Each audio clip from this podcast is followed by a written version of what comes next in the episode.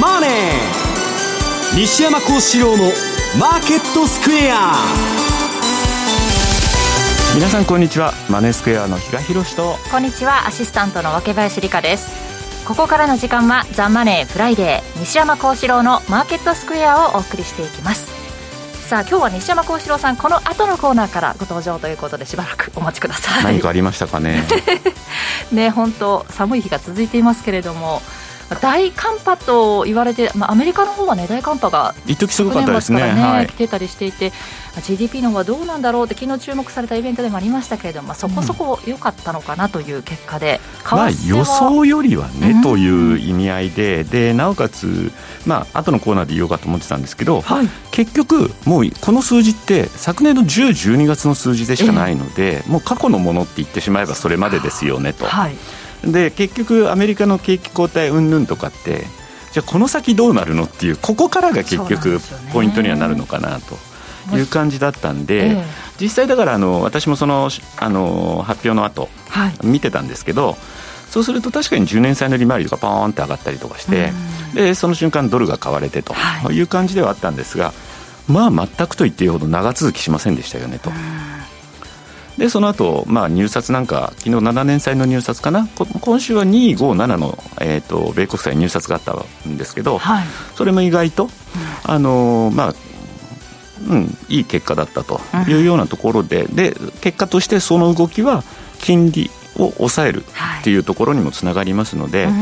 まあ今日は一時3.5今超えてますけど、はい、なんかここのところ10年債のですね利回りを見てても、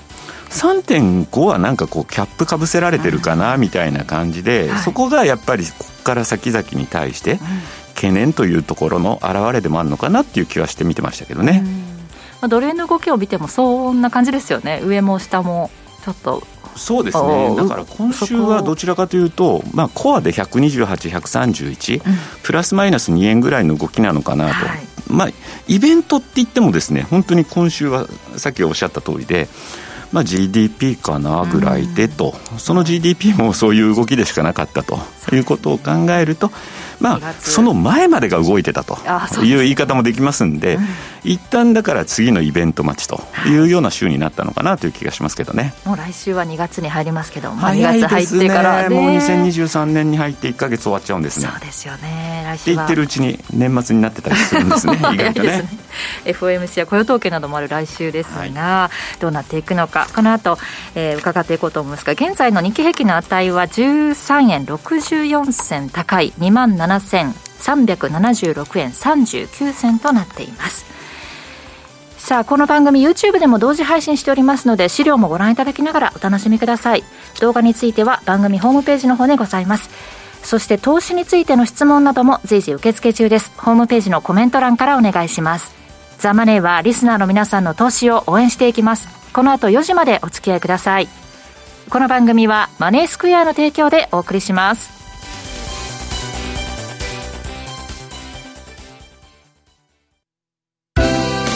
ラジオ日経プロネクサス共催個人投資家応援イベント in 名古屋を2月18日土曜日プライムセントラルタワー名古屋駅前店で開催します。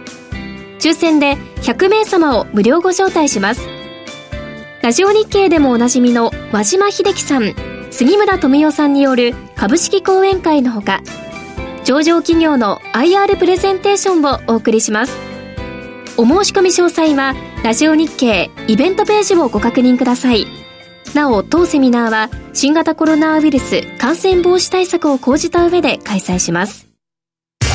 番組アンカー経済ジャーナリストの町田哲です。アシスタントの杉浦舞です。金曜午後4時は1週間の世界と日本のニュースがわかる町田哲の深掘り。気になるニュースをとことん掘っていきます。激動する時代の中で確かな視点を持つためにも町田哲の深掘りぜひお聞きくださいマーケットサインマーケットサインのコーナーです。まずは現在の主要通貨ペアです。ドル円が129円の9394。ユーロ円が141円の2428あたり、そしてユーロドルが1.087174での推移となっています。ではまず今週の為替のポイント、比嘉さんお願いします。はい。まあ冒頭でもですね、お伝えした通り、ちょっと今週はね、えっと、次のイベント待ちの週になるのかなとい。うところ、はい、まあ1月18日の日銀政策決定会合、サプライズがなく、まあ無難に通過したのがサプライズだったなんてですね、昨日、えー、うちの津田なんかもですね、動画で言ってましたけれども、はい、まあ、それが、その前までは本当にだから結構動いてたというようなところがあったかなというところ。はい、で、まあ、今週に関してはそういう中にあって、えー、昨晩ですね、予定されてたそのアメリカの GDP というところだったんですけど、まあ、えー、先ほどお伝えした通り、あくまでももう過去のものでしかないよねって、今後どうなのと。で、あの、実際だから出てきた数字、表面上出てきた数字っていうのは、市場予想2.6%に対して2.9%だったねというところではあるんですけれども、それ以外の項目なんかを見てると、個人消費が予想2.9%ぐらい。で、結構だから年末商戦とかの期待もあってって、まずまずだったんじゃないのって見られてた、あの、節もあったんですけど、はい蓋を開けてみれば2.1、うん、だからやっぱりそう考えると、アメリカの GDP ってやっぱ個人消費が7割を占めるというふうに言われてるので、えー、っと、そこら辺がですね、やっぱ先々に対する懸念というところにもつながってたのかなというところですね。なので、まあ本当に発表の、えー、どのくらいだっただろう。本当に一瞬で、10年債はポーンと上がりましたと、アメリカの10年債2ページ目ですかね。だからそこ上がったんですけれども、本当にあっという間に戻ったので、そこでだからドル円もですね、いきなりまあ、あの発表直後こそ買われる場面もあったんですが、はい、そこからもう長続きしないっていうような動き。うん、まあやっぱり、あのー、FOMC も控えてるよねというところもありますんでね、まあ、そこのイベントをまた待ちたいというようなところがあったのかなと。まあ、一方で、そうは言いながらも、アメリカの10年債も、今日、今はこの時間3.5を超えてるんですけども、まあ、最近はその3.5より上での滞空時間、非常に短いというようなところもありますんで、結果としてですね、じゃあアメリカドルってどうなのっていうふうに見ると、ドルインデックス、はい、これ見ていただくとですね、やっぱりドル売られてるんですよね、というようなところ。だからまあ、えっ、と、去年の反動と言ってしまえばそれまでという言い方になるかもしれませんけれども、やはりこれも、こういうところもですね、アメリカ経済本当に大丈夫なんだろうかと、この先。やっぱり、あの、中には結構楽観的あのソフトランディングに終わるんだよというような論調でですね語る方も結構いるにはいるなとは思いながらも、一方でこういうところの動きを見てるとやっぱり先々に対する懸念っていうのは払拭されてないよね。なので、まあ、どちらにしてもまだ1月始まってたばかりじゃないですか、2023年も。だからここからの経済指標の変化っていうのをしっかり見ていくと。いうことなんだろうなというふうには思うんですけども、ただ一方でやっぱ CPI とか、インフレっていうのもまだまだ抑えが効いてないということを考えると、アメリカはまだ、えー、先ほど2月の1日、アメリカ時間で1日、で、日本時間だと2日の早朝という言い方になろうかと思いますけども、はい、まあ、そこの FOMC はですね、一応0.25の利上げと。えーで、まあ中にはもう気の早い人なんかは年後半、あるいはもう中盤ぐらいから、はいえー、利下げという話がとかっていうのも出てきてますけど、ここのところのですね、FRB 要人の発言聞いてるとかなり高派的だなというところもあります。ただやっぱり、それっていうのは、あの、雇用がしっかりしてるという部分、あの、個人消費確かに厳しいってさっきちょっとお話をしましたけれども、一方でですね、結構やっぱ雇用がしっかりしてるというところがあるので、はい、まあそういう意味合いからすると、まあそこまでですね、アメリカ経済。そう、雇用の方をね。だからそこの変化がどうなっていくのというところ、えー、まあ、あの、ある程度見極める。だから、えっと、今週、カナダも確か、えっと、利上げはしたんですけど、けどしばらく様子見るみたいな話になったじゃないですか。かおっしゃってるんですよね。で、えっ、と、総裁の方からもですね、利下げの話は何もしてないよっていう、もうなんか、そういうふうにどんどん、そう、どんどんどんどんですね、先んじてですね、市場って織り込んでいくもんなんで、はい、あの、ちょっとそういうふうなところをですね、諌めるような発言もあったり、だからアメリカも今のインフレの状況っていうのを考えると、今まだそこまでっていうのは、本当に今年中あるのだろうか、みたいなところもですね、やっぱ思っておかなければいけないかな。まあだからそうすると、まあ一旦25、えー、今度上げて、そこからですね、また、えっと、しばらく様子を見見ながら、はい、物価の動向を見ていくっていう流れになるのかなというふうには思う。のように、うん、という気はしなくもないんですけども、はい、まあ、一方で、この番組でもですね、あのずっと言ってるんですけど、結局アメリカの景気が悪くなるっていう話になるんであれば、はい、私は金利は低下するし、株もおかしくなるはずだっていうのをずっと言ってるかと思うんですけど、はい、ナスダックを見てるとですね、何のことはない、また。しっかりと上昇トレンドを今刻んでるというような状況なので、まあそういったところ、市場間でのこのまだまちまちとした動きっていうのが、こういうところにも表れてるっていうところはですね、まあ、まだあの一気に相場が大きく崩れるということではないんだろうな、ただ、 Fear Greed Index がですね、69ってここまで楽観するのって、ちょっと考えちゃうんですけど、結局結局のところ、まあ、ここ、えっと、今週もアメリカの決算発表結構あって、はい、まあ、で、あの、あれですよね、リストラの話もに関しても今のところ結構、いい方向に受け止めるような感じ。で、決算内容も悪くないっていうところでの、まあ、今こういったですね、えー、マインドにはなってるのかなと、えー、思うところなんですが、まあ、いずれにしても引き続き私自身はですね、まあ、アメリカの景気っていうのを見る上では、アメリカの10年債と、えー、株価動向ですね、はい、これが本当に悪いんだったら下に行くはずだよというところはしっかりまだ追っていきたいなというふうに思ってますと。はい、で今日の朝なんですけど、はい、えっと、東京特部の CPI の発表がありましたとい。うところで、まあ、またコアが4.3%ですか。うん1981年の5月以来41年8か月ぶりの高水準ということで、まあ、一時ですね、あの、日銀のちょっと修正というような動きが見られたときには、0.5の近辺うだうだしてたのが、一時0.3台まで落ちてたと。はい、ところがまたそれがですね、えっと、今日の数値を受けるにつれて、やっぱり日本ってこれインフレなんでしょと。うんもう下がりませんよ、これ、ノーマルですから、ここで西山さんね、到着されました。ということを考えると、またそこが、えーと、アメリカの10年あ、日本の10年債も今、0.5の方に戻ってきてるというようなところになりますので、はい、えー、まあ、金利差という側面からすると、まあ、えー、やはりドル円のですね、上値は重いっていうようなですね、流れにつながってるのかなというふうに思いますし、まあ正直ですね、日銀はこれもう一時的だというふうにずっと言い続けてきてたんですけど、原材料価格とか資源価格が高止まってますし、前期比の円安、こういうのを勘案するとですね、まあ、彼らが一応目標としている2%アンダーというのは、そうそうですね、実現することは難しいんじゃないかなと。まあ、本当は、できればですね、すいません、見誤りましたって言ってくれた方がですね、どんなにすっきりするかなと。デフレではない状況が続いているというふうにね、岸田さんとかね、インフレは一時的だとかね。そこら中、物上がってるじゃないですか、今、ね、いや、本当にこれだけ実感してるんですからね。ちょっとね、だからこうなってくると、次はもう、じゃあ、えー、2月の10日あたりじゃないかというふうに言われてますけど、はい。次期日銀総裁、政副総裁、どういうメンツになってくるのかとい。うところ、ただね、こういうような感じのことを言われてると、今の日銀サイドから、現あのスタッフからそうこういう発言されてると、次の人って本当嫌だと思いますよ、正直ね。ってことを考えれば、何やっても多分叩かれるっていうのが目に見えてそうな感じなので。の任期中に4月までに処分して辞めるんじゃないんですか？いや、綺麗に、だからそういうふうにですね、ちゃんと、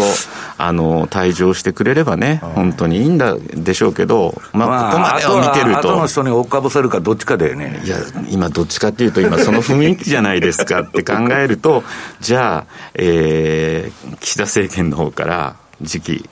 総裁、お願いできないだろうかっていうふうに言われたとしても。爆弾トスで比嘉さんがやりゃいいんですよ。誰がなってもなんですかね。あるみたいです全然ないです、それは。いや、噂にもなってないんですよ。だからまあそう考えると、本当これ、あっさりとね、次の総裁の人たちっていうのも、顔ぶれっていうのも、すぐに決まってくるのかどうなのか。で、いずれにしても180度転換するっていうのも、土台無理な話だと思ってるんですよ。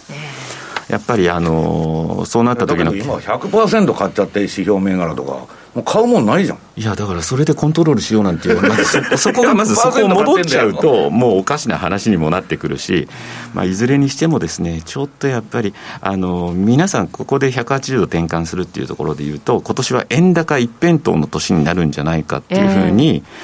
えー、えっと、思ってらっしゃる方も結構いるんじゃないかなと思うんですけど、はい。ただね、やっぱり今そ、すぐに180度変えちゃうことによる弊害っていうのもあるでしょうし、まあ、それがまあ、顕著なのは住宅ローンとかかな、変動で借りてる人とかっていうのが6、7割っていうふうに言われてるわけですから、はい、そういうところを勘案するとですね、まあ、すぐにはそういうふうにはいけないねとかいうような感じになってくると、えー、なんだかんだ言いながらですね、まだ金利差縮まんないじゃんっていうようなところ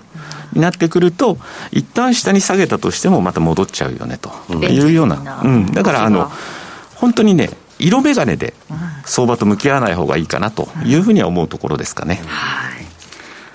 こんな感じですが、西山さん、とりあえずつない、温めておきましたけど。はいはいはい。ということで、西山さん到着されましたここからは西山さんも、その日銀のお話、日銀と日本のリスクということですよね。まあ、言葉でね、いくら遊んでたってね、実態は違うんだけど、ただまあ、今のところ相場がちょっと平穏になってるというか、まあ、為替はそれで何も動かなくなっちゃって、みんなつまんないって言ってるんですけどね。うん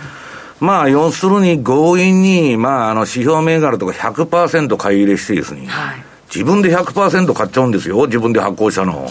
すごいじゃないですか。で、まあ、そういうね、えー、今やもう何をやっても許される時代と。中央銀行が力持っちゃって、はい、FRB でもそうですけど、環境問題までやってるんですから、ね、関係ねえじゃないですか。で、まあそういう流れの中、これ、えっと、資料の1ページじゃね、2ページだ。東京特部比嘉さんが言ってた41年8ヶ月ぶりと。まあ、値上げになってなかったも、物の量は減ってるしね。はい。あの、面白いのトイレットペーパーの巻き数、あの、減らすのはいいんだけど、はい、幅狭めないでくれ。えー、あの、ガチャンと落ちちゃうでしょ、あの、取り付けるとこが。はい。みんななんかブツブツ言っとんですけど、えー、そうかと。まあ何でもステルス値上げか、あれなんですけど、去年まではね、ステルスが流行ってたんだけど、はい、あの、値段同じで中身減らすっていうのはね、今もう堂々と値上げしだす時代で、まあそれは去年から言ってきた、もう今年は値上げラッシュなんですよ。だからまあ、ブランドもんなんてね、えー、すごい値上げの仕方してますよ、本当、はい、円安の分が遅れてきてね。えーいや、一月違うと40万の株は70万になってんだよ、今。だから、こんなね、えー、ことで、地方経済が疲弊しちゃうんじゃねえかと。これ、円安で。まあ、東京も疲弊してるんですけどね。で、その横に、まあ、黒田さんは、えー、あのー、強引に言葉で押し切ってんだけど、はい、まあ、海外勢が書いとるコラムとかそんなん読むとね、もう積んどるやないかと。だから、すぐにでも YCC は撤廃されるっていうのが、今やね、えー、信憑性のあるシナリオとなってると言っとるわけですよ。いくら言葉で言ってたって、やってることもむちゃくちゃですから、それはね、どうかというね、で、黒田さんは黒田さんなりの考えがあるのかもわかりませんよ。はい、えー、諸外国が、えー、これからね、ものすごい不景気が襲ってくるのに、えー、他の中銀はバカだから利上げばっかやってると。うん、経済殺してボボロボロになるぞと、90年代の日本みたいに。で、日本は金融緩和を続行しますと。はい、で、それで、えー、これから来る不況のダメージを和らげようと。いうのが、えー、黒田さんの発想なのかもわからないけど、よく取ると。それは比嘉さんどうなんですか？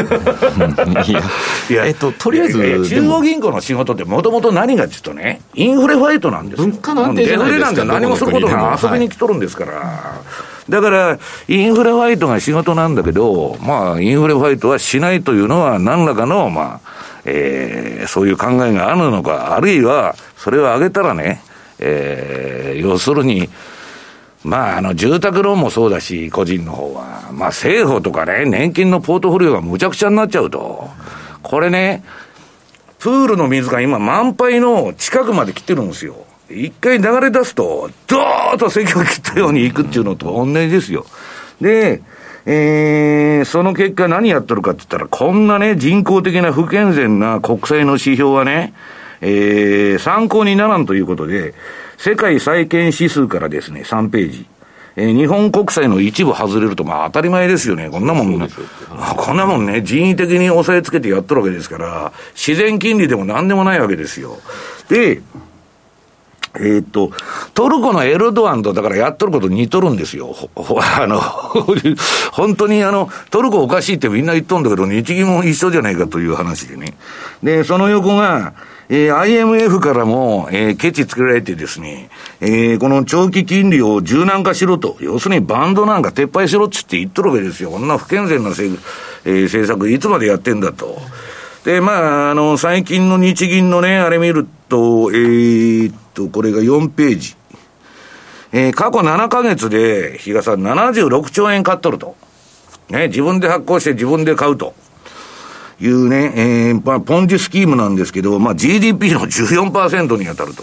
このままいったら国債がなくなっちゃうじゃないかと。国債なくなったらもっと発行するか、地方債買えばいいんだと。もう全部をマネタイゼーションすると。そのうちね、株も今やってるでしょ。私、あの、ETF でね、100%買えって言ってるんですよ。日本の銘柄全部日銀が。で、土地も、我々の土地も買ってくれて、全部日銀が。そうすると晴れて、正式に社会主義国になってですね、何の経済かわからないなってくると。いうことなんですけど、まあ方向性としてはそういうことですよね。まあ国家統制が進んでいってると。いうことで、まあそれはもうリーマンショックを境に、そういう流れにね、世界中動いてる日本だけでない。で、えー、そういう中で、ただマーケットは超楽観、さっき言ってたように、あの、フィアグリードですね、CNN の。もう、えー、買いや買いやと。ね、もうすぐあのアメリカも金利、えー利えー、利上げ停止だと。早かったら2月に終わると。いうようなことで、日本の、あれが唯一、その、不安材料だったんですけど、これ、えっとね、3時間足なんですけどね、珍しいですね。うん、あの、いや、まあもう長いので見ても毎日同じようなチャートだから、冷やしで。みんなが見るものよりも少しでも、うん、あのー、いやいや、これ ATR チャンネルなんだけど、バンドの上限加減でまあ止まってね、ええー、まあ日本国債ね、売買やっとるやつって外人しかいないんですよ、今。私の周りでも日本人に触らないんで、これ。で、あの、こういうなんでね、ちょこちょこちょこちょこ売買やっとんだけど、ただ売り方は今苦しくなってると。はい、あの、国債売ってね、金利上げる方にかけとる連中はちょっと苦しくなってるということですね。で、ドル円のあれなんですけど、まあ、えー、次の6ページ。まあ、金利止まっちゃったんでね、日本の方が、まあ、また強引に、えー、止めてるんで、まあ、ちょっと動きようがないかなと。で、アメリカの方もマクロ経済指標がそこそこ持ちこたえててね、えー、穴も当たり前なんですよ。GDP いいって喜んどんですけど、はい、インフレ分水増しになっとるだけなんですよ。インフレのあれよりも利上げの影響の方が遅れてるんで、大幅に。はい、GDP が上がっちゃうんですよ。だから別にそんなにあの、経験いいわけでもなんでもない、もう局所的に見るとかなり悪いんですけど、まあインテルとかもね、今日売られたりしてたけど、まあ、あのー、銘柄によっては、いや、だから、えっと、マイクロソフトとインテルがボディーブローになってんだけど、はい、銘柄によってはテスラとかね、まあ、上げとるものもあると。で、ただ株もぼやーっとした相場でね、方向感がいまいち、あの、買う方もおっかなびっくり。そうでしょうね、今ね。うんだから私はね、まあ、あの、後のコーナーでやるんだけど、不景気の株高ってみんな言っとんだけど、今度の不景気では下がるんですよ。で不景気の株株高なんていうのは、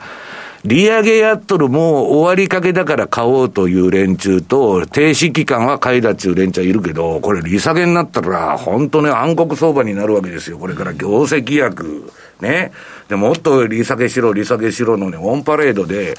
えー、っと、私のとこに来てるレポートでは、今年中にアメリカ利下げするっていうレポートが結構増えてきたんで、はい、まあそういう可能性もなきにしもあらずと。で、まあ日銀が狂ってるのは狂ってるんですけど、その7ページ、もう世界中おかしくなってきましてですね、えー、いよいよこの番組でよく取り上げてた昆虫を食べようと。えーまあ、若林さんにあの、700円の缶詰あげようかなと思うと、あの、茨城、茨城産コオロギだとか、静岡産コオロギの、そのままあの、コオロギ入っとるやつ。味が違うんですか？そう。ラーメンもありますよ、本当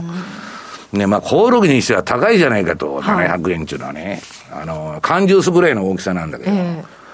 で、それはともかくね、ヨーロッパでもう粉末にして、これ日本の給食でも導入されてんだけど、えー、コオロギの粉末を混ぜたシリアルだとか、パスタ、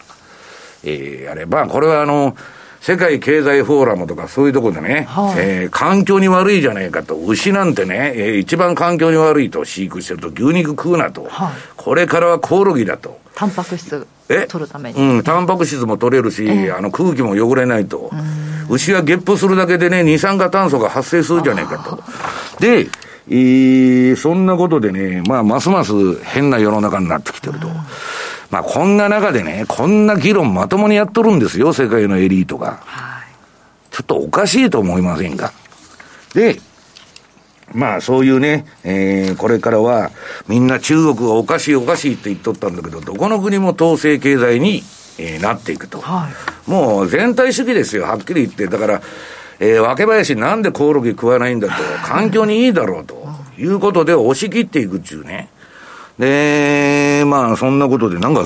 電気代が最近めちゃくちゃ上がっとるっって。また、あ、なんかね。で、また値上げなんだけど、3割ほどね。はい。まあ、とにかく、えー、家計が圧迫されていく中、これからは皆さん、コオロギを食って生きようということを真剣に議論しとると。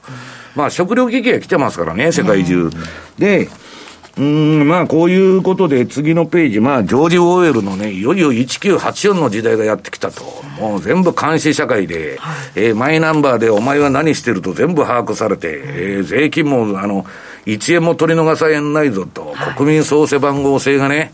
えー、ようやく実現しそうになってきたと。昔からあの、80年代からグリーンカードを導入しろとか言って、その度に反対されて潰されてきた法案が、はい、今はもう岸田さんの、えー、が法案を上げると、あの人何でも通るんですよ。議論せずに勝手に決めちゃいますから。いや、勝手に防衛費があれると全部勝手にやるんですよ。あれ、安倍さんが同じことしてたらすっげえ批判されてるんだけど、多分。あの人になると、比嘉さんなんで全部通っちゃうの？からないですけど、そのうちだから、あれじゃないですか？いや、誰もだから理解できないんですよ。岸田さんが何をしてるかってことを、は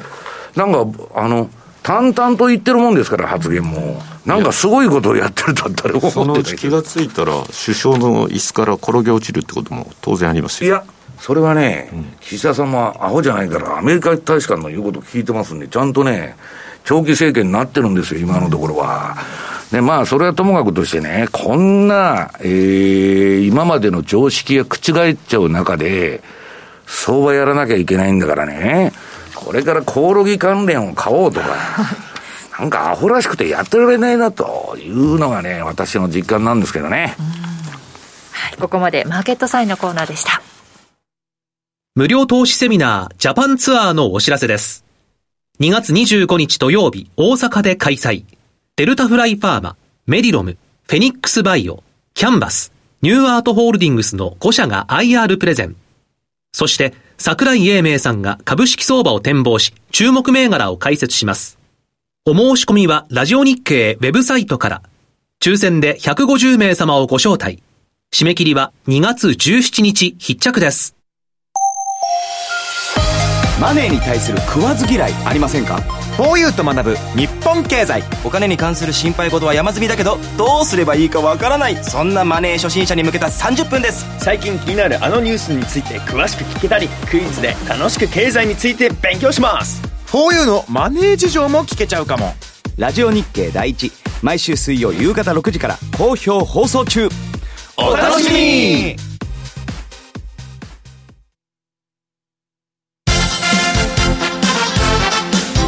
トゥデイズマーケットのコーナーです。今日一日の株式市場の動きについて、ここからはラジオ日経、鎌田新一記者とともにお伝えしていきます。鎌田さん、よろしくお願いします。よろしくお願いします。現在の日経平均の値が23円35銭高い、27,386円10銭。ね、これ一言言って、ええ、日本株、粘り強い。粘り強い。もうこれがキーワードです。粘り強い。一旦マイナスになる場面も今日はあったんですが。あのーね、世の中ちょっと悪い方向を向けばですね、今日ね、株が下がる余地って相当あったと思うんですよ。あの、ナスダックは高くなりましたよ。ただ、時間外取引で西山さんの指摘にもあったように、インテルのね、9%安。それで、インテルの9%安で、時間外取引で、エイマット、アプライドマテリアルだとか、エヌビディアですとか、えー、アドバンストマイクロデバイスですとか、半導体関連株が時間外取引で2%から3%安い。これを受けると、去年の日本株だったら、ずいぶん下げたんですよね。あの、アメリカで半導体関連株が急落した時、悪いニュースが出た時、日本というのは主力株が半導体製造装置メーカーなどが主力になるじゃないですか。はい、えー、それらが下がって、日経平均が結構下がるっていうのが、えー、去年もう何回も見られたことなんですよね。ねだけど、これはもう、粘り強いの一言。はい。えー例えばインテルの仕事をやってる会社だと、あの、6967の、あの、新興電気工業っていう株があるんですけどね、あの、結構、インテルの、あの、基礎基盤ですとかっていうのの供給で、近年すごい儲かった株なんですよ。うん、今日50円安、3710円ですね。たった50円安。大したことない。ね、1.3%安ですよ。一番安いところから比べると、100円以上戻してるっていう、そういう動きですから、はい、もうこれ、粘り強いとしか言いようがありませんよ。あ、3時になってますね、アメリカの株もね、はいはい、あの、時間外の先物とかも言ってると、そんな下げてないんですよね、そうなんですか。個別は下げてんだけど、えー、インデックスは下げないみたいなね。あ、なるほどな。あの、うん、要は今、例えば先物のナスダック100先物を見ると、うん、まあ0.5%ぐらいの下落ですね。あの、アジア時間の、ね。SP が、まあ0.2、3%の安で、あんまり効いてないと。なんかほぼ。下げてないぐらいな感じの、はい、だから粘り強いっていうのがキーワードじゃないですかね、あの大引けになりました、はい、はい、あの大引けの値、お伝えしておきます、えー、30日経平均株価は19円81銭高い、2万7382円56銭、0.07%の、まあ、プラスで引けたということになりますね、はい、トピックスはプラス4.26ポイント、1932.66。このね粘り強さっていうのを示す動きをで申し上げますと、ええ。7276、はい、え知る人ぞ知る、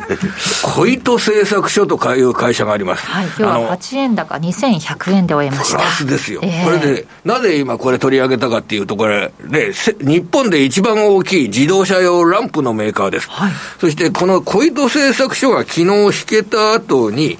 うん、え利益見通しの下方修正を発表してんですよ。うん、まだまだ自動車の生産が軌道に乗らないということことを受けて、利益見通し下方修正、えー、10月に計画していた535億円の営業利益を470億円に下方修正、10%以上の下方修正なんですけど、それで今日の寄り付きの株価は、昨日と比べると、昨日の終値2000飛び92円、寄り付きが1978円、100円以上下げて、5%以上下落して、ねはい、だけど、終値ってプラスじゃないですか。ね、レジリエンス、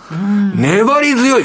これがもう下げたところで、例えば小糸が下げて、なんで下げ、あの、下方修正をしたか。はい、あの、自動車の生産が軌道に乗っていないからだ。軌道に乗っていない。でも、いつかは軌道に乗るだろう。うん、えー、ここで下げたところを買いたい。という投資家の買いの方が取引時間中に優勢になったということですよね。で、ここをもたらした、この取引をもたらしたものは、僕は、トヨタの社長交代だと思います。7203のトヨタの株価もチェックしておきましょう。7203トヨタは今日7.7円50銭高1900円ですね。0.4%上げてますね。はい。これが僕聞いてると思います。なぜかっていうと、社長交代。トヨタ、トヨタ家の豊田社長、豊田社長、創業社長、創業家の社長、交代。で、次が佐藤さん。はい、あの、多くの方が、誰だ佐藤さん。まあ、失礼な言い方して申し訳ございませんけど、まあ、これ正直なところ、どういうポジションにいた人でしたっけ？って、すぐさま、あの、あ、佐藤さんね、知ってる知ってる、あの、社長になるかと思ってたよっていう、うん、いう方は、すごいトヨタ通の人ですよね。で、どういう方なんだろうって。で、トヨタ家、創業家から佐藤さん。で、これの移動、社長の移動をするときに、先行き不透明感が強いような経営環境だったら、社長変わりませんよ。今の時代。なるほど。で、だって、ね、それだけ吸引力がある、まあ、維持を、あの、あれなら変わりませんよね。ええうん、それで、あの、先行き真っ暗闇で大問題を抱えてたっていう状況でしたら、これはもう豊田家の、あの、社長の方がやっぱり求心力があっていいわけですね。はい、それを佐藤さんに変わるということ、これは先行きも生産の回復のめどがついてるってことですよ。うん、でここは多分、その佐藤さんって方がすごい優秀な方だから上がってるんじゃないですか。まあ、そうそういう面ももちろんあると思います。そういう面ももちろんあると思います。で、僕はここではやっぱり中国のゼロコロナ政策の転換が効いてると思います。なるほど。えゼロコロナ政策の転換があって、集団免疫が中国国民にできてるんだから、おそらく4、6月期から7、9月期の、あの、中国の市場の正常化というのは可能性が高いであろう。だったら、佐藤さんが社長になっても幸先よく、えー、行くんじゃないか。これが、やはり創業家の、あの、豊田社長、現社長の考え方としてあったんじゃないのかな。それを汲み取れば、あの、下方修正の小糸製作所もプラスになった理由が浮き彫りになってくるんじゃないかと。僕こんなふうに思いました、これ。でもあれですよね、トヨタってあの、今度出すプリウス、結構かっこいいですね。あ、そうですか。ごめんなさい。あの、後でしっかり拝見させていただきます。あの、環境に秀でた車っていうようなことでね。佐藤さんもエンジニア出身の方だからね、なんかこう、車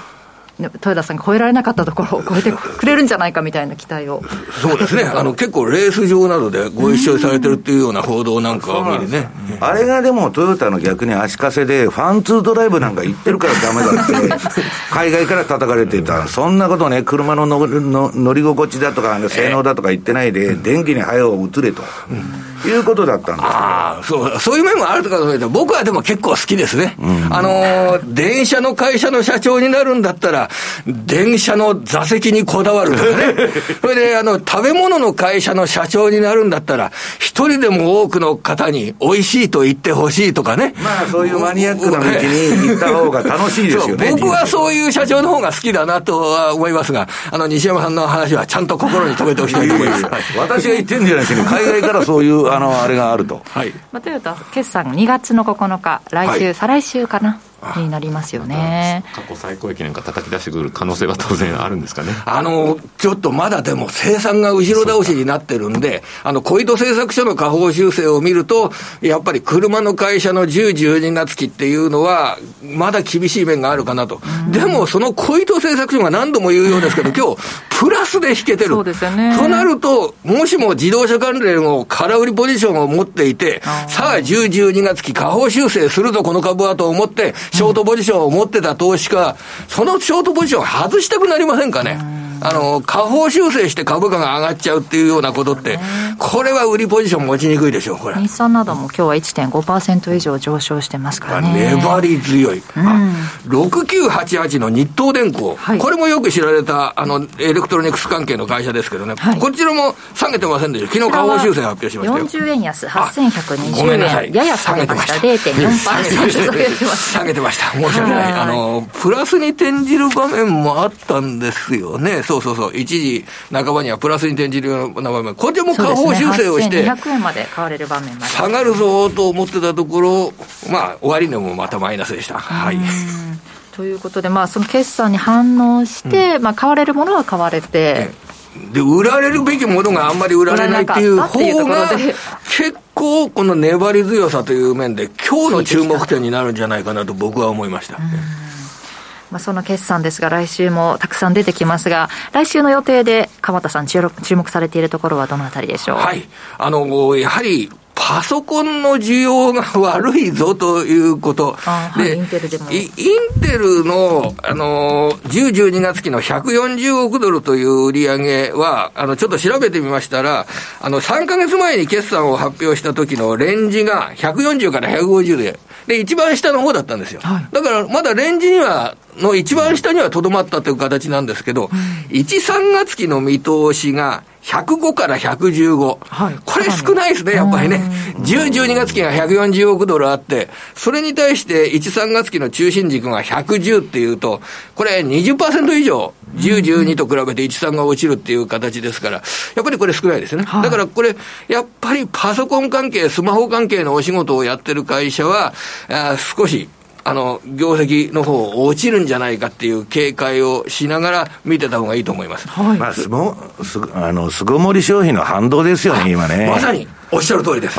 で、西山さんの今のご指摘っていうのがまさに株式市場を見る上で重要でしてね、今日海運株などがすごく大きく下げてますよね。はい、この海運株のコンテナ市況の上昇っていうのも、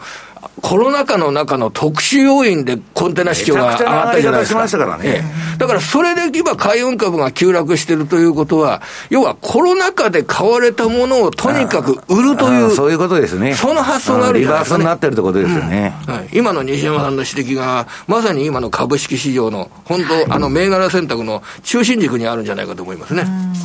そのあたりで言うと、来週の決算では、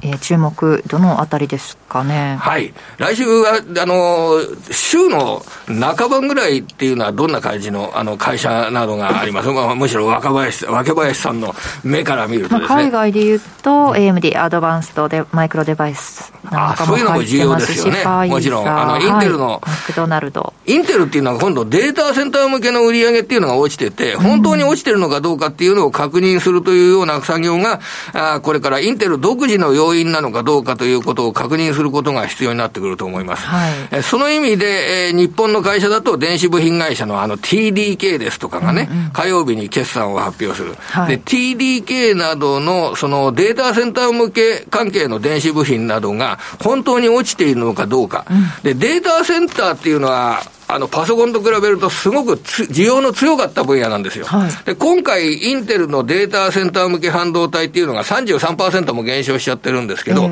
これはインテルの競争力が弱くなって、それで、落ちてる独自要因なのかどうか、ここを確かめるという意味でですね、はい、えー、来週はその TDK のあの決算内容ですとか、あるいは月曜日だとアンリツの決算内容ですとかね。NEC もえー、そうですね。あの、そのデータセンターやエレクトロニクスに関連するような、あの企業の決算動向、そして株価の反応ですね。はい、これが注目されるんじゃないかと思います。うん、あの、1日には京セラですとかの発表もありますからね。はいで2日には海外ではアメリカもハイテクの決算がね、目白押しですね、アップルですとか、 GAFAM のうちの、M が、 GAFAM のうちの M が決算を発表しましたけどね、あの GAFA が来週ですからね、これは注目ですね。はい、FOMC もありますしね。そうですね、来週結構目白押しですね。来週の金曜日もですね、あの、こちらの番組、えもう耳が離せないということでですね、目が離せないっていうことも、情報 YouTube からありますね、これね。お願いいたします。ということで、ここまで鎌田記者にお話伺いいましたどうもありがとうございましたえー、ということで、ここでマーケット簡単に振り返っておきます。日経平均株価は19円81銭高、27,382円56銭で今日の取引を終えました。えそしてトピックスはプラス4.26ポイント、1982.66。えそしてマザーズ指数はマイナス6.32、770.96となっています。そして商いはプライム市場全体で11、えー、売買高固まったようですのでお伝えしておきます。売買高は11億飛んで287万株。売買代金は2兆6987億9200万円となりました。そして値上がり銘柄数がプライム市場全体の49.8%の916銘柄。値下がり銘柄数が、えー、82、えー、622銘柄で全体の44.7%変わらずが98銘柄となりました。そして商品です、えー、直近の国内の金先物は1グラム8021円。0.74%の下落で 60, 60円安。えー、直近の東京原油先物1キロリットルあたり6万5960円で2%以上の上昇となっています。ではここからは西山さんにアメリカ市場について振り返っていただきます、はい、アメリカ市場もなんかね結構ぼやっとした相場に今なってまして、はい、まあみんな不景気不景気と、まあ当たり前ですよね。あの、ハイテクのリストラの仕方見てたらね、はい、ツイッターに始まり、グーグル、アマゾン、メタ、マイクロソフトもめんちゃくちゃな、あの、えー、雇用調整というか、うん、まあ人を減らしてるじゃないですか。はいそんなもんでね、労働市場もいいわけないんだけど、まあなんか、えー、統計にはそれが現れてこないと。というか、なんかえっと、結構そのリストラの率とかで見ると、うん、結構インパクトあるなというふうに思うところでも実際の数字にすると、うん、実はあその程度なのみたいにちょっとそう思う時もあるんですよね。あまあだけどねどっちにしたって、一番給料高くて、えー、っと、いいとこからこういうことをやるんですよ。バブル崩壊の時も、うん、まあ、あの、90年代のそうだったんですけど、はいまあ今まで我が家の春みたいな連中が急にね、えー、真っ青になっちゃったと。まあ真っ青になったのは90、実は4年ぐらいからなんですよ。はい、もうバブルが崩壊しとるのに、90年に。あ大丈夫だ、大丈夫だと。で、大量、大量採用とかもやってんですよ。だからまあ、あのー、まあ、それ、あの、実体経済聞いてくるのは94年ぐらいからで、で、97年の宅銀山一の倒産とか、あれが、あの頃が一番暗かったんですよ。で、まあ、それはともかくね、うんと、これ、結構雇用の聞いてるとね、えっと、実際の決算発表とはちょっとなんか実感が違うんだけど、はい、相当首き、あのー、雇用のね、調整がまあリストラが激しくて、はい。ほいで、あのもう、あの、今までは、えっと、売り手市場っていうか、言いたい放題で、いや、あの、会社行くの私嫌ですと、在宅にしてくれと。日本の会社でも今ね、正社員でも週2回しか出ませんとか、優秀なやつはそういう契約が認められてるんですよ、大手企業でも。コロナ後もね、在宅したいですって、うん、だけど、そんなことはもう許さんぞという雰囲気になってきて、経営側が強気に出てきたっていうのは今のあれなんですよ。だからそんなに景気なんかいいわけないんだけど、問題は景気が本当に悪くなるっていうことを誰もが認識するポイントっていうのはね、はい、利下げなんですよ。でまだ利上げしとると。で、経済指標もそこそこまだら模様ながら、えー、粘っとると。はいいうね、今一番裸い期というか、難しいで、もう利上げ終わるって言ってても、それでもまだ利上げしてるじゃないみたいなね。だって結局、インフレ抑えられないと、そう利上げせざるを得ないってことですから、ね、インフレだって、今、それこそ一時的に下がってるだけかもわかりませんよ。はい、だからそこら辺が粘着性があるんで、インフレっていうのはね。だから、まあデフレもそうなんだけど、まあそこら辺がよく読み切れないということになってると。で、そんな中でね、市場のまあ、この退屈な市場の中で話題になっとったのが11ページ。これね、トレンドラインの攻防で SP500。はい。まあ、いろんな人がいろんな線引いてたりね、トレンドライン引いとるのはいいんだけど、上抜けてるじゃねえかみたいな トレンドラインも多くて、はい、トレンドラインの定義っていうのはね、何かって2点の、あの、えー、トレンドラインなんてないんですよ。はい、このように、そんなもんトレンドラインって言わない。3点を結ぶ2ヶ月以上の冷やしだったら、ラインはそこそこ有効じゃないかと。はいで、これがなかなか、えー、その攻防をずっとこのところやっとったんですけど、抜けてこなかった。ちょっと一回ザラバで髭足で抜けたところあるんだけど、まあ明確には抜いてなかったんだけど、昨日やっと明確に抜けましたと。で、なんでアメリカの株が下がらないかっつったら、売っとる人が多くて、はい、もう CTA のポジションとか見てたらわかるんだけど、ショートがかなり溜まってて、こいつらがまだ買い戻し玉が残ってるぞと、はい、いうことで、仕掛ける買い方っていうのは強気にガンガンいっとるわけですよ。で、売ってる人はうー苦しいと。はい、で、昨日あたりからトレンドライン抜いてきたんで、最初は下げてたんだけど、あの、昨日も一昨日もそうなんだけど、米株って最初だけ下げてて、引きは必ず戻してるんです。そすね、それが、市場の内部的要因、外部的な話じゃなくて、ポジションの偏り、縦玉の偏りがこういう変な相場にしてるんですよ。で、まあこれで上抜けると。はいまあ、ウォール街的にはですね、イケイケどんどんだと。で、もう2月には利上げ、えー、0.225やってね、2月の FOMC で、それで終了と。はい。この前までは5月までやるって言っとったんだけど、また今度2月でやめやと。元のシナリオに戻ってんですよ。で、それはパウエルが出てくるまでわかんない。はいけど、まあそういう楽観論に傾いて、今ガンガン上を攻めてると。で、ナスダックの方も一番これがまあ指数的には弱かったんですけどね。このトレンドラインも正確じゃないんですけど、上はみ出ちゃって、どういう線なんだっていうやつなんですけど、あの、一応ね、この上値抵抗線を上抜いたような感じで、で、私は全然こだわってないんだけど、このまあ200日移動平均ですね。はい。あの、さっきの、えー、SP のチャートでも出てたんですけど、これを抜いてくると、まあ市場は強気になるみたいなね、うん、えー、話で、これもうちょっとで抜けるぞと。今まだ抜いてないんだけど、で、買いや買いやと。やっとるんだけど、この不景気にそんなね、はい、えー、ガンガン攻めていいのかと。いう疑問がすごく、えー、あるんですね。で、まあ、先ほど比嘉さんがあの、CNN の恐怖と欲望指数のチャート出してたけど、はい、私も今日持ってきたと思うんだけど、後でね、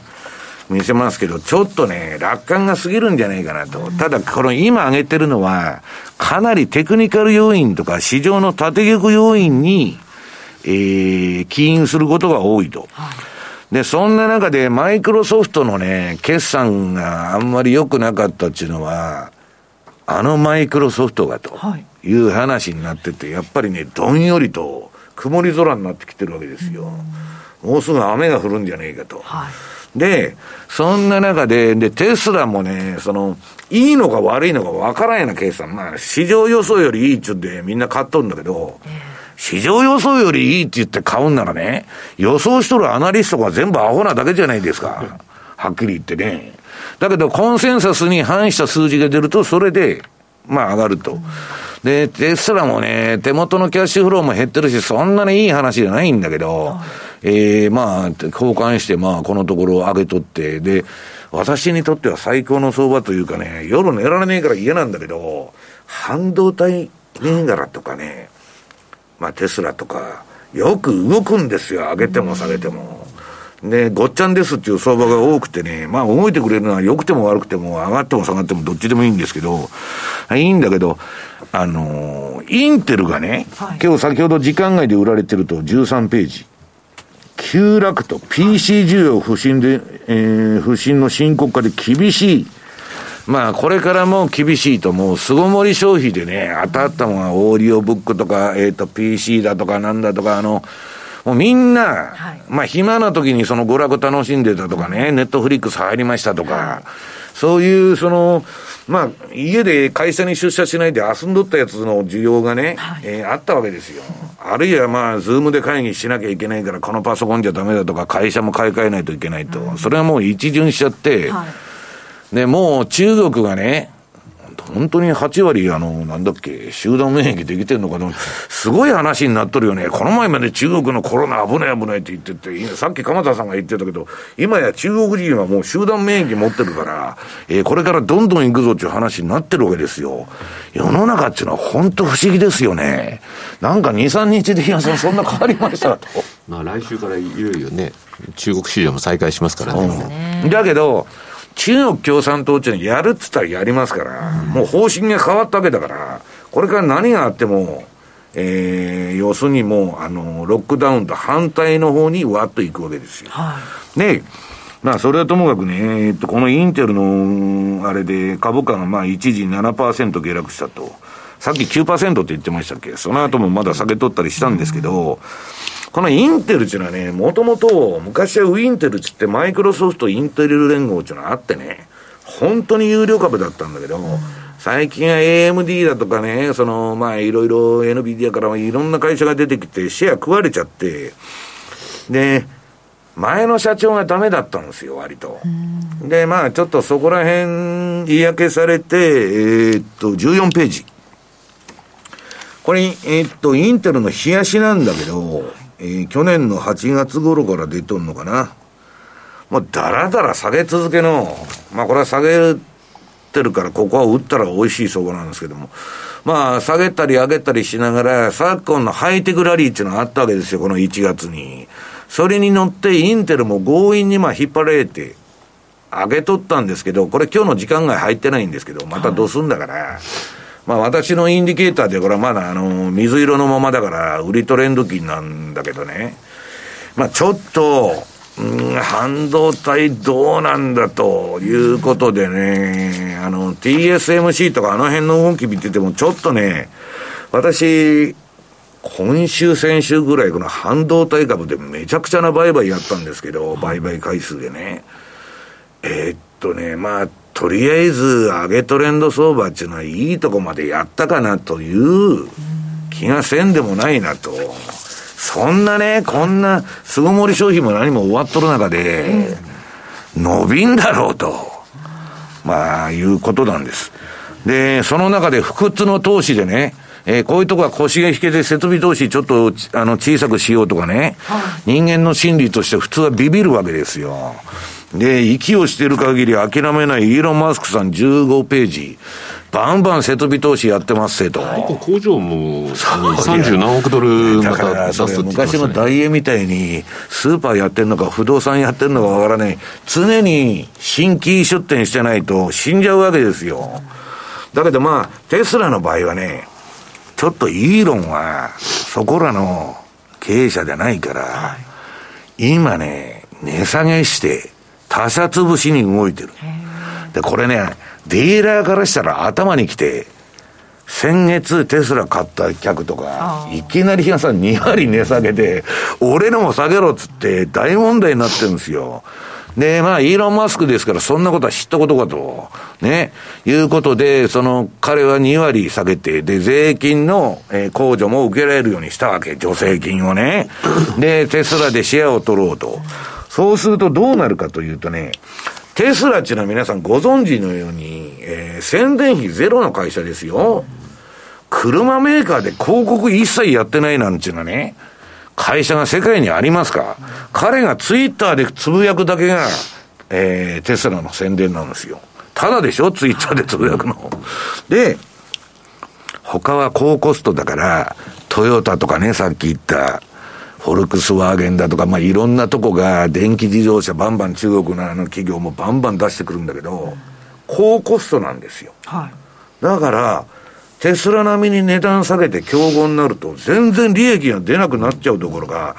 下手したら赤字になっちゃうぞという話になっとるの。イーロン・マスクとしてはしてやったりじゃないですか。お前らいくら売れば売るほど損するでと。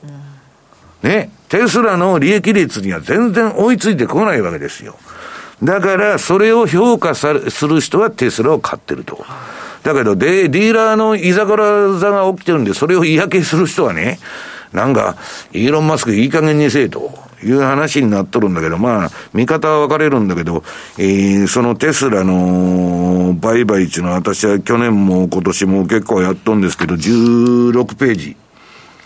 まあこれトレンドが分かりやすいっていうかね、あのー、えっと、左側ツイートしていくやつでチャートが全部切れちゃってるんだけど、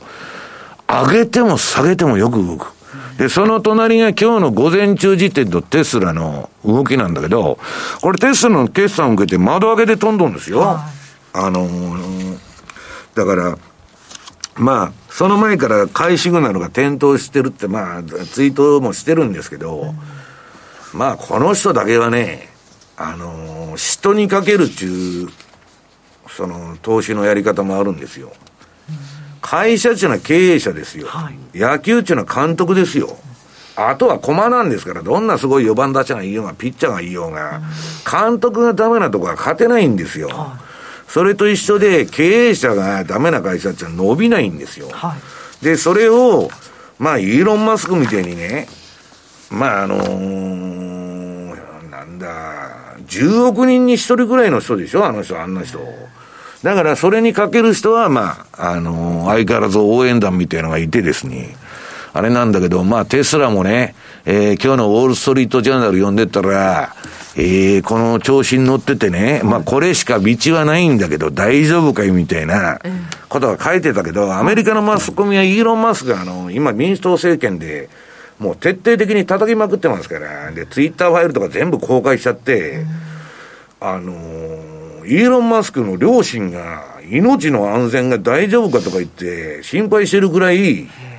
まあ、あれなんですけど、まあ世の中に革命を起こすっていうのはね、こういうやっぱマイノリティ、少数者なんですね。普通の人じゃ世の中なんか絶対変われ、変えられませんと。岸田さんが変えられるわけがないじゃないですか。まあそういうのがね、世の中の通り相場だということですね。以上、トゥデイズマーケットでした。九州の皆さん、2月4日土曜日、福岡で無料投資セミナー、ジャパンツアーを開催します。ティア、X ネット、メディロム、LA ホールディングス、キャンバスが IR プレゼン。そして、株都庁カタリスト、桜井英明さんが、株式相場を展望し、注目銘柄を解説します。お申し込み方法は、ラジオ日経ウェブサイトから、抽選で100名様をご招待。締め切りは1月27日必着です。ESG、時々耳にするけど何から始めよう。そんなあなたに。ESG A to Z は ESG がよりわかる、身近になるをコンセプトに ESG に前向きな企業のインタビューや専門家による解説など ESG の最新情報満載でお届けします。これからの投資のヒントになるかも。ラジオ日経第一で平日の月曜お昼12時から、ポッドキャストや YouTube 動画でも配信中です。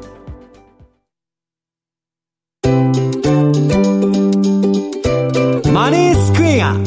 トラリピーボックストラップリピートトラップリピート僕の名前はトラリピトラップリピートトラップリピートそれを略してトラリピマネースクエアといえばトラリピですが、そのトラリピをもっと日常のトレードで活かすためのトラリピの活用アイディア、今日はマネースクエアの高尾さんにお話伺っていきます。高尾さん、よろしくお願いします。よろしくお願いします。よろしくお願いします。さて、トラリピ、最近の動向はどうでしょうか？はい。いつもの世界戦略のパフォーマンスから見ていきたいと思うんですけれども、まあ、軒並みですね、好調な動きを、まあ、1月してくれたかなと思ってまして、うんはい、それぞれの戦略のですね、まあ、評価損もさほど多いといったわけでもなくですね、えー、総合損益の方、確定損益の方もしっかり回ってきているような状況かなといったところです。はい。で、やっぱり1月は特に、えー、大きな動きはなかったような形にはなったかなと思うんですけれども、うん、ちょっと今後、2月だったりとかを、うん、あの控えて、はい、ちょっと各通貨動きが出てきそうかもしれないみたいなところを、ちょっとお話していこうかなと思ってですね。はい。はい。ちょっとまずですね、資料の。そうですね、ツカペアごとに見ていきたいので、まずは、OG9 位ですね、2ページ目の資料、週足チャートになります。OG9 位。はい。今週は、オーストラリアの方にちょっと材料がありましたよね。そうなんですよ。はい、少しあのチャートとして上げてきているような形になってますと。はい、でちょうどこの辺りがですね、あの両国の CPI ですね、はい、オーストラリアとニュージーランドが両方とも同じ日に CPI の発表があったんですけれども、ええ、あの結果の方がですねそれぞれの国のあの反応が違ったと、はいはい、いったところになるのでちょっとこの辺りあの資料の方をちょっと用意してたりするんですけど比嘉さんの資料をちょっとお借りしてもいいですか、はい、せっかくなので。CPI の。CPI なんですけど、はい、ね、高い水準ではあったと思うんですが、はい、はい、こちらが両方の CPI。それぞれオーストラリアとニュージーランドの CPI なんですけれども、はい、オーストラリアの方が、えー、やっぱりえー、以前からですね、えー、金利の上昇ペースみたいなところにブレーキかけてきているような状況があったので、はい、まあ、CPI 的な値でいうと予想よりもちょっと大きな値に、えー、まだピークアウトしてる感じがしないもんねニュージーランドは横ばいになってんだ。いやだからね、はい、そのなんかなん期前かがどちらかというともしかしたらそこがピークだったかもねみたいな今見られ方をしてるんですよね。ちょうどここで見ていただくともうニュージーランドが一回止まってるような、はい、そろそろみたいなところで一回ピークアウトも前の段階でしてたのかみたいなところの図になってきていて、はい、それぞれの国のですね、えー、両国の CPI の反応がもう真逆に分かれてきたので、まあ、そこでやっぱり2月に入った時の政策金利があれ？どうなってくるんだろう？みたいな市場予測になって、まあ、ちょっとオーストラリア買われた形になるのかなと、そのニュージーランドは首相の交代による影響っていうのは全くないんですか？そうです、そこも考えてあの交代が決まった時のニュースが出た時の値動きとか見てたんですけど、その時は、あれ、あんまり影響がないのかな？みたいなところで。家庭の事情で辞めるっちゅうんだからさ、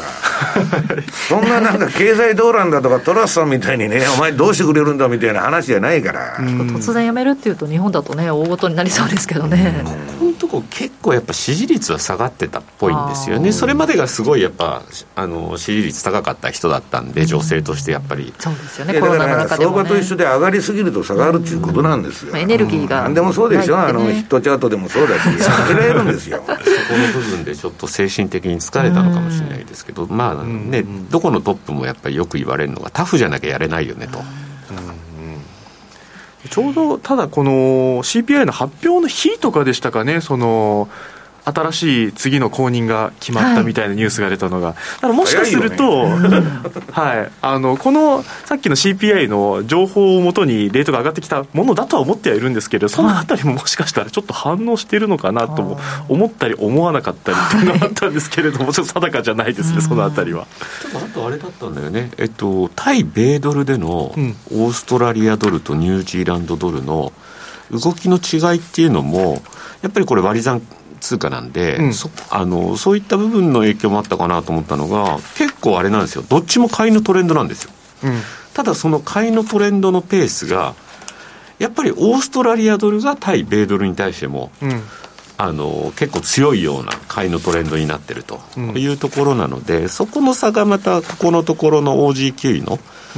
OG 買いにつながってたかなというふうにも思わないこともなかったんですけど、ただあれだよね、うん、今ちょうど200日移動平均線が1.1ぐらいなんで。うん、そうなんですよ、うん、なので、このあたりは今、手前でちょっと止まっている段階というところと、この OG9 のダイヤモンド戦略自体も、コアレンジの、えー、注文が集中しているエリアの境目が1.1あたりだったりするので、はい、まだちょうどいいところで、もしかしたら跳ね返してきてくれれば、いいところでポジションを掴んで、はい、いい感じに利食いしてくれるような動きの中にいるのかもなといったところで。はい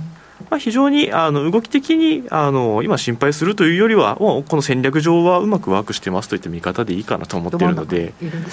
はい、なのでやっぱりこの後に、まあ、CPI の結果を受けて、はい、実際の、まあ、答え合わせじゃないですけれども、うん、あの政策金利の発表が来月2月の、まずあの、えー、と7日がオーストラリアですね。うん、はいで、えー、っと22ちょっと離れるんですけれどもニュージーランドの方も来月発表が待っているので、うん、そのあたりでまた何か内容次第で動きの方が出てくるかなと、はい、はい、見ているので、ね、そのあたりになってくると今度日銀の次期総裁は誰になるんだみたいなそっちの方にこう市場の目がいってて、うん、なんかあんまりこう目向けられてないふって見た時にあれ？っていうようなそんな感じになってる可能性もあるよね。そうですねあでも5ドル円なんかね見てる人たちはねちょっと来月はね、ね、注目ですけどね。OG9 位は、じゃあそのあたりで、うん、そうですね。ちょっと2月のまたやっぱりまあいろんな意味でボラティリティみたいなところはまだ今年出てるなといったところが、まあ、戦略上いいかなと思ってますので。はい、はい、続いてちょっとユーロポンドの方を見ていきましょうか。ユーロポンド。はいユーロねと傾けていいのかどうかちょっと難しいところですよね、はい、もうこれも結局。本当に動かないね これは、ですね。来週見てるけどね。方向感が少し前回からちょっと上がってくるかなみたいな雰囲気を出した後に結局降りてくるとか、そうですね、方向感は正直ないですね。なので、これもやっぱり、あのー、まあ、金利の面とか、やっぱり OG キウイの方が金利の影響をどっちかというと受けやすいと思うんですけど、はい、まあ、ユーロポンドも、えー、と来月の2日にですね、うん、まあ、同じ日にあの ECB と、はい。はい、美容院の発表が両方とも控えているので、うん、まあ、今の段階で、ユーロは ECB はやるだろうし、まだまだ1回じゃ止まらないんだろうけど、イギリスの方がね、ちょっと次また0.5ぐらい見られてるみたいなんですけど、ただ一方でその先、まだけあの断続的にやれるのかみたいな、その辺なんだろうね。イギリスもなんかインフレがひどいらしいからね、あそこね。本当はやらざるを得ないと思うんです景気が悪いんだけど、インフレがすごいと、まあ、ヨーロッパみんなそうだけどさ。うん、余計にそのイギリスの方のあの景気が耐えられるのかみたいなところの方がかなり厳しくなってくるかとは思うので、まあそのまあ、上げてくるのは、ないんだろうね。結局どっちも悪い、っていう見方をされてるという、そうですね、後ろ向きな感じでの比べ方だったら差がなくなっちゃうよねと、うん、だからどうなんだろう。あとは一つ気になってるのがあのウクライナとロシアの問題、ね、なんか戦車供与するとかしないとかねでちょうどニュースが出て、えー、そう2月で1年ですか侵攻してからっていうことを考えるとまたそこでロシアが今のその世界的なウクライナ寄りの動きに対してっていうのはちょっとねなんか地政学的に嫌だなと思うところがありますよね。ところはありますけども。はいまあ、なので、まあ、この辺りとかも、まあ、その方向感がないといったところには、イギリスは戦争仕掛ける側で、ヨーロッパは被害受け取る側だからさ、まあ、無理やり付き合わされとるみたいな感じでしょ、じゃあ結局動かないってことになりますよね。そうですね。まあ、なので、まあ、今のレンジ上ほとんどがまあ売りの領域にいるみたいなところも考えるとそのあたりとかこの戦略上、はい、まだまだまあそんなに慌てることなく見ていきやすいのかなといったところだと思いますね。ちょっと動いてくれた方がさ刺激あるやんそうなんですよ。あの面白みが一番ないとみんなに言われるのでなるほど、はい、これ見てたら、あの、ちょっとひげ足になっとるのはトラスでしょ？そうです、そうです。はい。あの一瞬だけじゃ でもですよ。なんかあれだよね、タコ君から聞いたんですけど、はい、結構あの、お客さんって、私たちって結構日々こうずっと見ちゃうじゃないですか。はい、そうすると本当動かないよねというイメージがもうどっかに根付いちゃってる。うん、ところが、お客さんたまに見に行くと、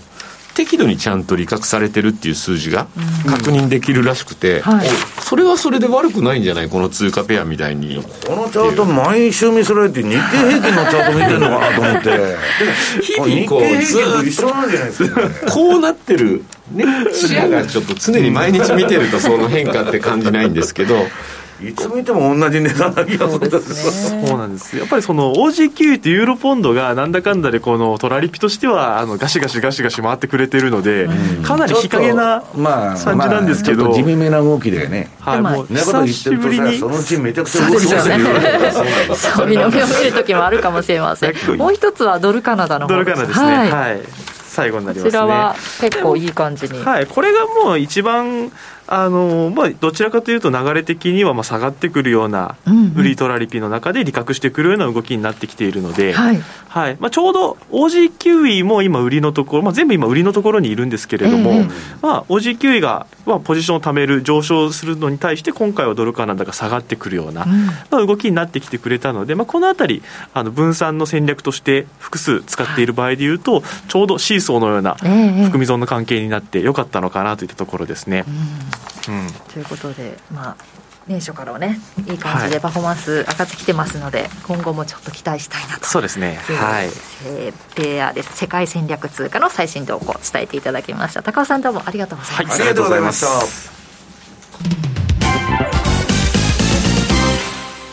マネースクエア。あなたもマネースクエアのトラリピで FXCFD 運用を始めてみませんか？特許取得の自動注文トラリピなら、発注の手間や時間に悩まされることのない快適な運用をサポートしてくれます。さらに投資情報も充実。投資家の皆様のお役に立つ最新情報を毎営業日配信しております。ザ・マネーでおなじみの西山幸四郎さんをはじめ、有名講師陣による当社限定の特別レポートも多数ご用意。マネースクエアの講座をお持ちの方であれば、すべて無料でご覧になれますので、ぜひチェックしてみてください。今なら新規講座開設キャンペーンも開催中です。講座開設はもちろん無料。お申し込みはおよそ5分で完了いたします。気になった方は今すぐトラリピで検索してみてください。その他にもマネースクエアのホームページやツイッターなどの公式 SNS では運用に役立つ様々な情報をお届けしていますので、ぜひチェックしてみてください。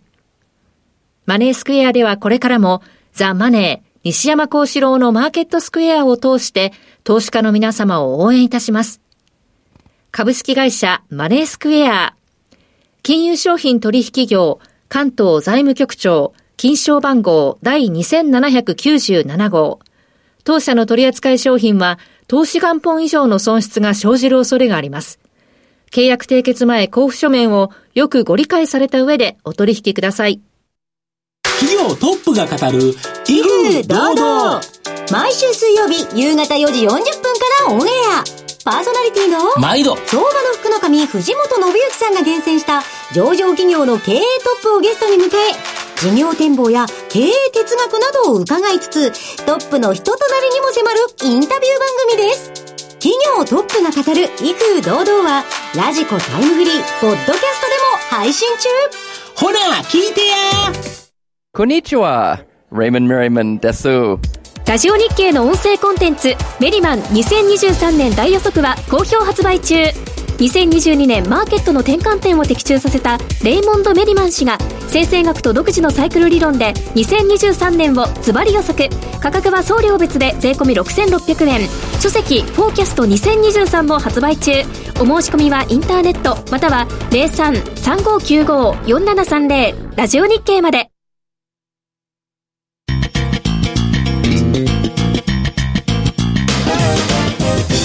山幸四郎のマーケットスクエア。このコーナーではマーケットの見方について西山さんにいろいろな角度で教えていただきます。今日は景気が下降局面へ向かっている時期に株式相場は上昇している。はい。私んとこにも景気悪いのになんで株上がるのと、はい、で不景気の株高なんですかって聞かれるんですよ、うん、で不景気の株高っていうのはね、はい何かっつったら、あの、コロナで人もの金全部が止まって、もう大大変なことになると。はい、めちゃくちゃ金ばらまいたと。で、えー、不景気にもかかわらず、金のばらまきすぎで、いろんな指標が、そりゃそうですよね、ばらまいただけ上がるんですから、えー、それが、まあ、あの、コロナ禍の株の上昇だったと。で、今もうコロナ終わってるじゃないですか。はい。で、不景気の株高なんかあるわけないんですよ。で、不景気前の株高だって私は言ってる。不景気になる、その、誰もがね、先ほどから言ってる認識する理由っていうのは利下げなんですよ。はい、でも、そこら中リストラだ、そらなんだ、不景気だ、指標は悪い、何が、もっと利下げしろと、もう最速相場で、相場がわーっと下げていくっていうのがリーマンショックとか、えー、ドットコムバブルの崩壊。だから、利下げすればするほど下げるんですよ、株が。スーパーバブルの後の崩壊は。で、今、まだ金利上げてますと。上げてるんですけど、もしかしたら2月の0.25で終わりかもわからないと。でもしかしたら5月に、5月までちょこちょこ0.25ずつの、えー、細かい刻んだ利上げをやって、まあ年王にはもう終了すると。で、今、もっとダイナミックな予測はね、その後利下げに追い込まれると。えーいや、そんだけ不景気が来るって言ってる人が多いんですよ。住宅もボロボロになっとるしね。で、ボロボロになっとる割には新築がちょっと良かったとかいろいろ出とるんだけど、実態はめちゃくちゃらしいですよ。で、まあそれはともかくね、このチャートに、えっと、今年の相場のヒントは全部出てるってね、年初から、まあ去年から私は言ってるんですけど、これナスダック100のチャート、冷やしです。えー、これが1992年から2016年までぐらいのチャートが出てて、この間に、えー、2000年にドットコムバブルの崩壊、はい、2000、えー、まあ8年から9年、あ、2008年ですね、7年、8年の時の、えー、リーマンショック。があったと。で、これにインボルブチが巻き込まれた人は、黄泉の国に連れてかれたわけですよ。それまで天国の気分だったんですけど、すべてを失っちゃったと。はいだから相場で、えー、大きな損をしないことが一番大事なんで、これに巻き込まれたらダメですよと。ところがね、まあ最近変な犯罪ばっか増えてますけど、あれは不景気の証なんですよ。はい。わかります変な強盗箱増えてるじゃないですか、えー、ネットで募集してどうのこうのと。そんなもんね、正気な人間がそんなバイト行きますか？要するに飯が食えなくなったら何でもするっちゅうことになっとるわけですよ。はいこれはね、日本もブラジル化してきたなと、犯罪見てると。ちょっと今までとは感触が違うわけですよ。で、だあの、バナナパブリックに陥ったんじゃないかと、もう、普通先進国だと思ってたんだけどね、人々の生活水準だとか、その事件とか見ると、発展途上国の世界になってる日本って今。で、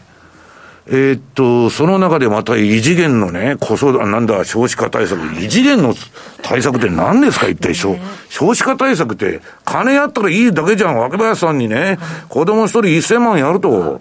そのぐらいのことをしなかったら、な回復するわけないじゃん、誰がやってもんな、小手先のことね。しょうもない工事とか、そんなもんね、わけのわからん、あの、助成金ばっかばらまいてるんだったら、そういうことやればいいんです。それが、少子高齢化だから何やっても日本はダメだって言われてるわけでしょ、今。そこを解決しないとダメじゃないですか。う何後のことはどうでもいいんですよ。だけど、まあ、やる気がないと。で、まあ、それはともかく話飛んじゃいましたけど、この、みんな、金利の利上げで株下げたんだから、去年。利下げでは上がると思ってるの。ところが、このチャート見ると、利下げをやった、利下げ、利下げって矢印出てるでしょ、チャートの。はい、その途端に、株は大暴落への、その、えー、席を切ったようにですね、下落を開始しとるわけです。はい、で、70年代とか80年代のチャート見ても、まあそういう形になるんだけど、リーマンショック前はね、利上げ停止期間っていうのがあったんですよ。上げてきてしばらく高止まりさせて、景気の様子を見ようと。はい、この時ね、盤石だって言っとったんですよ。あの、バーナンキだとかね、その後のイエレンも、FRB の予測なんて当たったことないんですから、当時の彼らの発言見たら笑いますよ、本当、はい、で、それはともかく、その利上げ停止期間に株がすごく上げとるもんで、うまくしたらもう5月で利上げ停止だと。買おうちゅう人ばっかりなんですよ。だけど、ね、比嘉さん。そこで調子に乗って、これで買いや買いやと、ね、FRB のね、えー、意見に乗って、アメリカ経済盤石だっつって、買い上がった人はその後のリーマンショックで、万歳となっちゃったと。こうしてみると、ドットコムショックの方がインパクト大ですね、株の下げ方、ね、いや、あれは89年っていうか、90年の日本のバブル崩壊と、うん、えー、ドットコムバブル2000年の、これは近年のバブルの2大バブルなんですよ。うん、で、まあ、日本の80年代のバブルっていうのは、あれ、不動産バブルだったんですよ。実は株というよりもね。で、あれも結局ね、アメリカに追い込まれて変な利下げしたり、そういうことで、まあ、アメリカのご都合で、なっちゃったと。いうことでね、ああ、もう時間がねえな。可愛く見えちゃってる。で、まあ、あの、パッパッパといきますけど、えー、19ページ。まあ、恐怖と欲望指数がね、これまあ、70を超えてくると大体折り返しとるんで、はい、まあ、そこそこいいとこまでやったんじゃないと。まあ、節分天井とは言いませんけど、で、あと、KB ホーム。これが、私はもう天井売っとるんだと、アメリカの住宅は。だから、KB ホームが天井を打つと、そこから1年から2年の間に大暴落が来ると。このドットコムバブルもリーマンショックも。いうことです。で、最終的には株式の評価っていうのはね、えー、っと、金利で割り引かれるわけだから、今、この利上げに、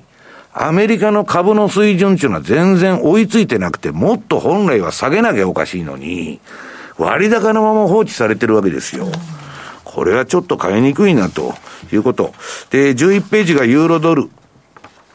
で、次はポンドドルですね。ユーロドルは変化なかったんだけど、ポンドドルは売りだったのを買いに転換しました。原油もなんか景気がいいのか悪いのか知らないけど、だらだらとした、えー、14ページ。うん、下げトレンドを続けてると。で、唯一調子いいのがゴールドだけがですね、えー、わーっと走っとったの、まあ目先はちょっと押してますけどね。はい、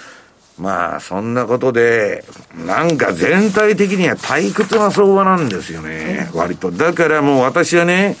3時間足とか1時間足とかね、30分足とかそんなもんばっかりトレードしとるっていうのがね、まあ先週から今週の動きでしたということです。はい、以上、FX マーケットスクエアでした。私、ラジオ日経の番組を聞き逃しました。ラジオ日経公式マスコットのラニーです。そんな時は、ラジコのタイムフリー機能です。放送後1週間以内なら、その番組の再生を始めてから24時間以内に、合計3時間分まで聞くことができます。ラジオ日経は全国放送だから、日本中どこでも聞けます。タイムフリー機能で好きな時間にラジオ日経を楽しめるんですね。スマホで、パソコンで、ラジコで聞こう。ラジオ日経。月曜夜10時30分は、週刊日経トレンディクロストレンド。日経トレンディと日経クロストレンドの編集長が、今旬な話題やキーワードを解説します。